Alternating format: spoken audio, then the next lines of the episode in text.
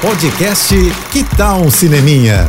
Dicas e curiosidades sobre o que está rolando nas telonas, com Renata Boldrini. A teia foi lançada e a gente cai com gosto, né? Miles Morales está de volta aos cinemas. É, lá vem ele. Homem-Aranha através do Aranha Verso chega aos cinemas depois do sucesso de público e crítica do primeiro filme, nessa sequência que traz ainda mais aranhas que o anterior e mais easter eggs de presente para os fãs do Amigão da Vizinhança também, como aquela recriação do já clássico meme dos aranhas se apontando que a gente viu inclusive inclusive no último filme do Homem-Aranha, né? E isso não é spoiler, tá, gente? Tava no trailer.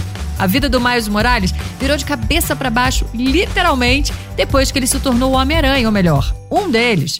Em 2018, quando o Homem-Aranha no Aranha Verso chegou aos cinemas, enlouqueceu os fãs, os críticos e a academia de Hollywood, né? Porque o filme ainda levou o Oscar de melhor animação. E não sem razão, né, gente? É uma obra-prima do gênero. E agora, cinco anos depois, o segundo vem com tudo para causar o mesmo efeito.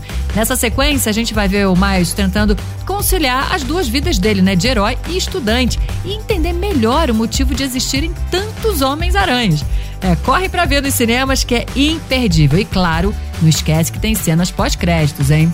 É isso. Se quiser falar comigo, me segue lá no Instagram, arroba Renata Boldrini. Tô indo, mas eu volto.